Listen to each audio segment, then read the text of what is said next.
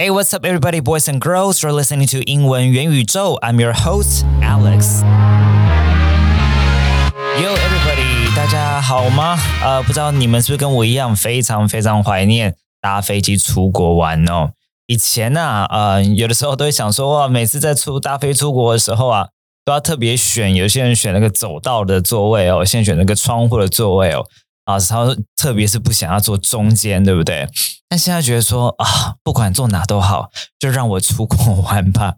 但不知道过去大家有没有这样的一个经验哦？就是在搭飞机的时候呢，有时候会遇到那种旁边人非常非常的 talkative，很搞维这样子，然后明明就已经很想要睡觉了，他还会一直跟你讲话的，有没有？或者是哦，你们应该注意一件事情哦，就是如果你出国的时候，旁边刚好坐了这个美国人。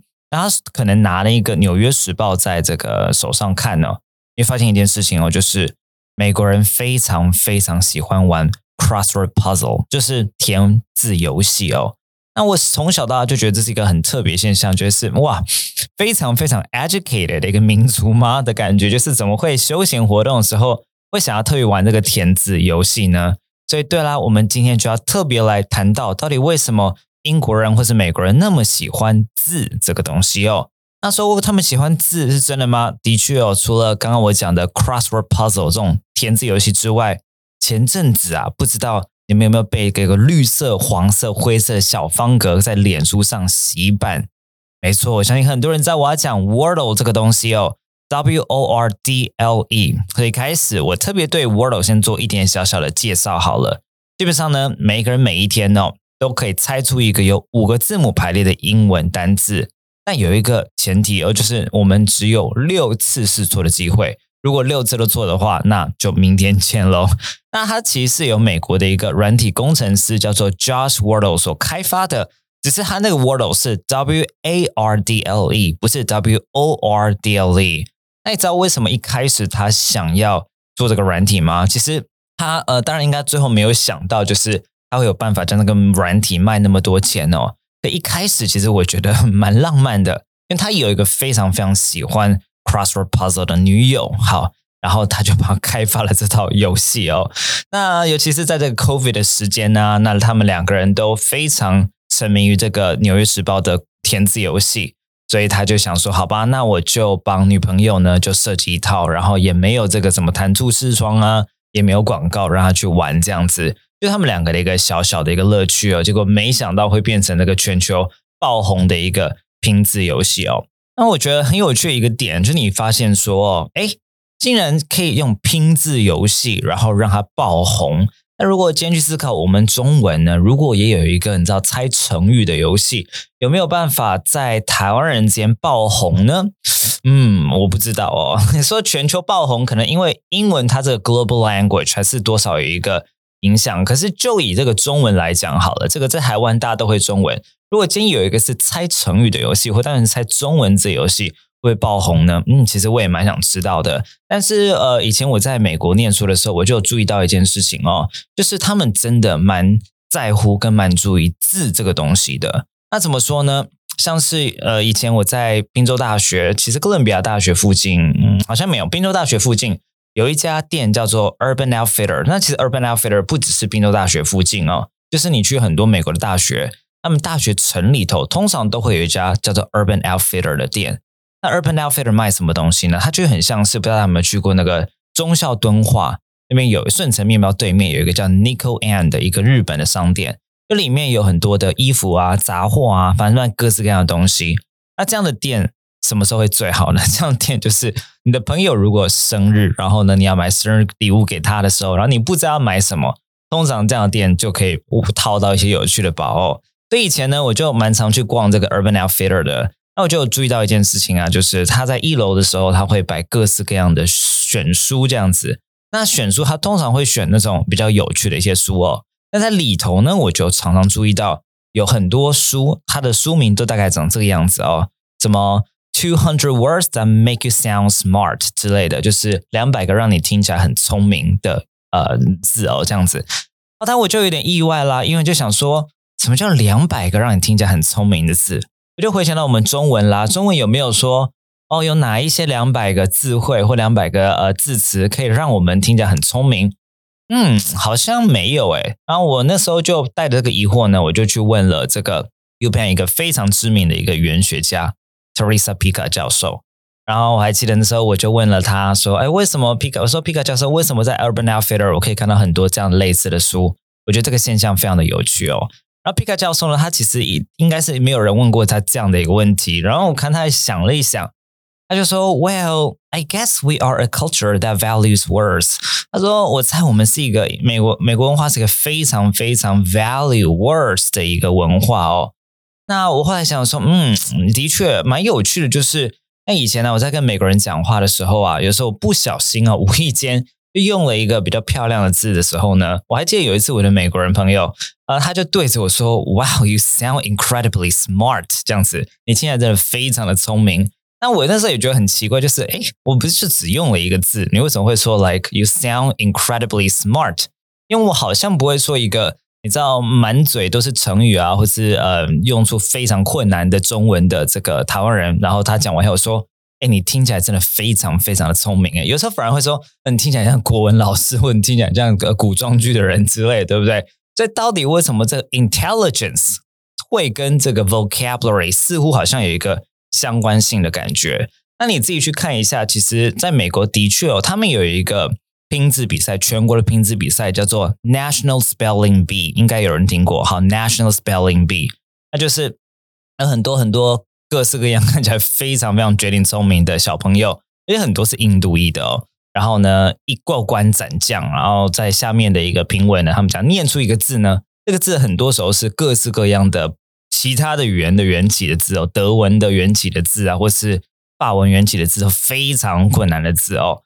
然后呢，他们就要把拼出来。他们就这个 National Spelling B 比赛，所以你看的也是围绕在这个字上面。所以我们刚刚所看到，不管在飞机上面，我们看到隔壁的人在做这个 crossword puzzle，还是 Teresa Pika 教授所说的美国化是一个 value words 的一个文化。还是到 National Spelling B，还是说那个说我 incredibly smart 的那个美国朋友，我们的确可以看到智慧这件事情在他们的生活当中，在他们的职业当中，的确好像扮演了一个蛮重要的角色的。那的确你会发现，但我们不是有那个职考跟学测吗？Right？好，那美国有这样的考试哦，他们叫做 ACT 或者 SAT 考试。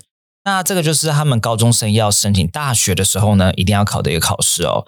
那在这两个考试里头呢，其实智慧也是扮演了非常非常重要的角色。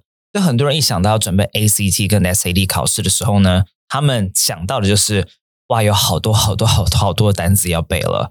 好，那所以你就注意到，连这种大考，就是这不是给外国人考的，这是给美国人母语人士考的考试，他都那么注重智慧的时候，的确，那智慧是不是？在他们的文化当中，真的有一个特别的角色呢。那呃，这边我想要特别去 cite 两本呃非常知名的就是美国人出的智慧书哦。一本它叫做《Thirty Days to a More Powerful Vocabulary》。OK，我再念一次哦，《Thirty Days to a More Powerful Vocabulary》。OK，它里面的前言呢，他就特别说了，他说你的老板呢，嗯，他的智慧量比你多的话呢，那就是一个非常好的原因，他会是你的老板了。那尤其他们说这样的一个发现，这样的一个 correlation 相关性呢，是在特别研究智慧的一个呃实验室里头所发现出来。其实有很多很多的研究都发现这件事情啦，就是智慧跟成功的正相关性哦。他们就发现说啊，if your vocabulary is limited, your chances of success are limited。如果你今天智慧量有限的话呢，那你成功的几率就会很有限哦。那再来就是他说，嗯，one of the easiest and quickest ways to get ahead is by consciously building up your knowledge of words。他说最简单、最快速，你这样去领先他人的方式，就是很刻意的去累积你的智慧量。那当然，我要这边先稍微提醒一下，就是这边是讲给母语人士听的，所以对我们来讲，英文是不是会跟我们的成功，呃，英文智慧量尤其，而是跟我们的成功是一定会有相关性的。这边我还是要打一个 question mark，好，我不确定，但是至少呢，好，至少对母语人士来讲，这个智慧跟他们的成功率是呃很有直接相关性的哦。那这个是 Thirty Days or More Powerful Vocabulary 所讲的。还有另外一本智慧书，大家不知道有没有听过，叫做 Word Power Made Easy 啊，Word Power Made Easy 这两本书都非常非常的有名哦。那他这边就提出来说，哎，为什么好像这个智慧量到底会跟那个一个人的成功是特别有关系的呢？你们觉得是原因什么呢？像我自己有想到，其实我觉得，如果今天智慧量比较足的时候呢，其实它势必代表着，呃，这个人可以做的阅读的内容可以比较深，也可以比较广这件事情。那我相信大家应该都会同一件事情，就是 reading 这件事情呢，其实很多的成功人士都会做的。所以，如果今天会比较多的智慧，可以让他们读比较深、比较广的话呢？那的确，那个 in turn 可能真的会造成他们会比较呃，在社在社会经济上面。是比较成功的，这可能是一个，或是我想要另外一个，就是一个人如的，如果他的智慧哦，尤其是主动智慧，意思就是呢，他真的是用得出来的，不见得只是被动智慧，被动智慧是认得出来的，就是所谓你在听、你在读的时候能够理解的。那么，如果一个人的主动智慧比较多的时候，其实他比较有办法用比较有效的方式沟通，他可以更可以去 communicate effectively。我在想，这两个可能是一个很重要的原因哦。那这个呃，word power made easy 呢？这里面他就特别谈到了，他说，words are the instruments by means of which men and women grasp the thoughts of others, and with which they do much of their own thinking. They are the tools of thought. 他这边就谈到了字这个东西呢，是我们去了解他人在说什么，他们的想法的一个很重要的工具。那同时间呢，好，不管是我们去理解他人的想法，还是我们自己表达自己的想法。那这个字呢，它都是我们的思维的很重要的一个工具的 tools。嗯，我觉得好像还算蛮有道理的，是吧？就是如果今天你字汇量多的时候，其实你可以更专业的，真的去表达出来你所想要讲的东西哦。所以大家以后在这个 Netflix 上面看英美剧啊，或者看英文电影的时候，可以帮我注意一件事情哦，就是假设你今天看到的是呃比较严肃的主题的，像是这个哎，最近的 Netflix 上面有一个韩剧。呃，很有名，就很多人在看这个韩国非常非常知名的影后所演的，叫做《Juvenile Justice》，好像中文叫《少年法庭》的样子，非常非常好看。那它讲的就是跟这个少年犯罪有关系的。那如果是讲少年犯罪有关系的，这个女主角她一定是什么？她一定是呃高等教育的，right？因为她毕竟是法官嘛。好，那这个时候我跟你讲，她在韩文里头呢，呃，即便在韩文里头。所用到的用法啊，或是用字呢，一定是比较正式的，然后通常会比较 educated。那有点类似啦，就是呃，像美国的话呢，美国像我突然想到的一个跟法律相关的剧，就是《How to Get Away with Murder》，好，非常非常好看，It's one of my favorites。好像叫做什么谋杀什么入门课之类的，反正好像中国跟我们的翻法有时候不太一样，但是《How to Get Away with Murder》非常的好看。那里面女主角呢，她是一个在大学教授犯罪学的一个教授，然后她带着一群很优秀的一个呃法学系的学生呢，好，然后要去呃，我不想要爆雷哦，但是呢，里头反正他们就有一些人杀了人啦，然后呢，他们所以名字叫 How to Get with Murder 嘛，right？他们自己是律师，好，自己是也不是律师，他们自己是法学院的学生，他们自己呢 get involved in 一些比较不法的事情里头，然后他们怎么样去？Get away with murder，OK，好，非常的好看。可你看这个背景呢，因为他们是法学院的学生，以及呢，呃，这是一个法学的教授，那所以他使用的一些用字呢，可能就会稍微比较难一点点。那我也特别想到了，之前有一部剧叫《The Chair》，好，《The Chair》，大家也可以去看一下，这一次非常好看，那非常短哦。那《The Chair》就在讲一个呃一个华裔呢，好，他在一个 English department 里头，他当了 chair，那当然你可以想象。他又是一个 English department，然后他又是一个呃女教授，然后他是个华裔，就是众多的 identity 就是在美国文化当中，在高等教育文化当中是相对比较呃劣势的。他怎么样在这样的一个学术文化当中所生存下来？所以你可以想象到的，就是他的同事啊，然后或者是整个环境啊，当然很高级那种，一副有人在哈佛大学里面的感觉啊。他所讲的台词，所以这个时候呢。他剧本里面给他的脚本，他的台词呢，一定会用比较漂亮字、比较困难的字。那这个你也会看到反映在呃几年前了，有一部有一部非常有名的一个美剧叫做《Gossip Girl》，好像绯闻女孩之类的。那《Gossip Girl》呢，他们就是一群呃这个高中生。那因为这些人他们是来自于一些上流社会的背景、家庭背景，然后正要考大学的一个一些学生，所以他们所用的字呢，都会。比较难一点点，我那时候就听到有非常非常多我刚刚所讲到的 SAT、ACT 考试里面的词汇出现在他们的口说当中哦。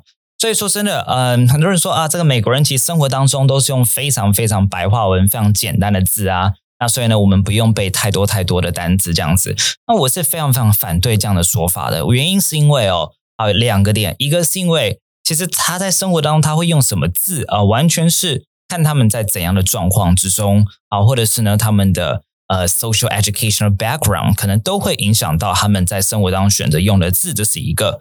而在另外一个呢，就是的确在很生活的状况之中，美国人或英国人可能用的呃智慧是简单的。可是这个简单是怎样简单呢？这个简单是说啊，我们好理解吗？这是一个。有的时候其实简单不见得好理解哦。比如说像他们在口语当中非常非常喜欢用一种叫片语动词的东西。比如说，如果要拒绝，他们可能不会说 reject，他们喜欢说 turn down 呢，right？好，或是呢，今天如果要去延后什么东西，他们可能不用 postpone 呢。他们喜欢用 put off，就他们比较喜欢用一个一般的 verb，然后再加上一个介系词或两个介系词这样的一个片语动词。那这样的片语动词有两个现象，一个就是呢，有时候你第一次听，你完全不知道他在讲什么，虽然那个介系词跟那个动词你完全知道它是什么意思，可是一结合在一起，你就完全听不懂他在说什么东西了。有点像是，for example，呃，假设我们说忍受的时候，你们马上想到忍受就是 tolerate，right？可是他们当使用出来什么 put up with 的时候呢？有些人可能就想说，哇，那是把什么东西举到上面吗？啊，不是，虽然它有 up，可是 put up with 却是忍受的意思，忍受什么事情等等的哦。那另外一个面向就是这些片语动词或者比较简单、看起来很道地的表达方式呢，其实很多它是我们口说当中有时候是用不出来的。我们的学习方式很多时候我们就喜欢就是用头脑，就是把我们的中文啊翻译成英文。就是我们很容易直接找到的一个 target，或者我们找到的 candidate，就是一个字的动词，那可能也会造成我们说表达跟使用用字上面是不够到底的。OK，好，所以这个有一点小小的一个离题了。这边讲到的是口语使用的智慧哦。就是不管怎么样，其实你会发现一件事情：从我们一开始所说的 Wordle，然后或者是呢，呃，到 Urban Outfitter 买的书，然后一直到呢，我们后面所看到的他们的背景所不同，他们的时代的角色所不同等等的。都会跟他们使用的用字、他们的 word choice，呃，是有影响的这件事情。希望大家未来在这个背单字的时候呢，或是你们在看英美剧的时候呢，或在看小说、看书的时候呢，能够对于智慧这件事情，在 the English language，在英文语言这个语言当中的角色呢，以及在英美文化当中角色，有更确切的以及更敏锐的一些观察。那我相信它也会让你的学习会感觉比较有意义、跟有趣一点点。OK，好，那我希望你们喜欢今天的内容哦。如果你想要今天的 Podcast 讲义，你只要在 Instagram 的动态帮我分享 Podcast 一小个段落，然后再 tag 我的 IG，它是 Alex Wen English，我就会寄给你喽。好了，那我们下周见啦，See you next week，拜拜。